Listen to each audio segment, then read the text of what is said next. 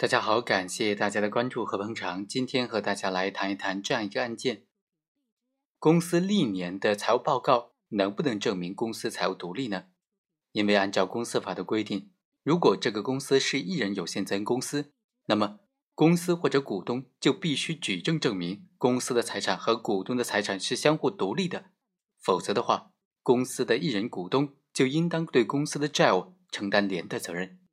所以在诉讼当中，很多的这样的公司，他就喜欢说将公司的历年财务报告拿出来当做证据，以证明公司的财务独立。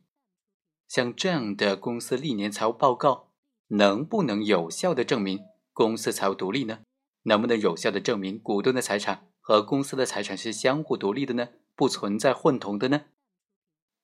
我们来看看这个案件，在博盛公司和他的债务人的纠纷过程当中啊。上诉人杜某就认为，他和博盛公司是两个不同的主体。博盛公司是他投资的，没错。博盛公司的债务不应该由他来承担，因为他和他的公司之间是相互独立的，并不存在财务混同、地址混同、账户混同等等各种情形。而且，博盛公司每年依法向工商登记部门报送了年度财务报告，财务报告显示。博盛公司财务独立，手续健全，根本就不存在和杜某存在财产混同的情形，所以杜某就认为，他作为这个公司的股东，已经尽到了证明公司的财产和股东自己的财产相互独立的这个证明责任，所以他不需要对于这个博盛公司的债务承担连带责任。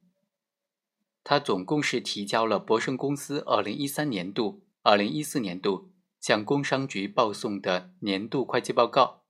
以及企业所得税的缴清的证明，由此来主张博盛公司的财务是独立的。法院经过审理就认为，这个公司它是一人有限公司，登记的唯一股东就是杜某。他虽然提交了博盛公司的二零一三年、二零一四年的财务报告，这些虽然不属于新的证据。但是它不足以证明这个公司的财产独立于股东的个人财产，所以根据公司法第六十三条的规定，法院认为杜某他没有完成这一条规定的举证责任，没有能够很好的证明公司的财产和他自己的个人财产相互独立，于是呢，法院判决杜某应当对公司的债务承担连带责任。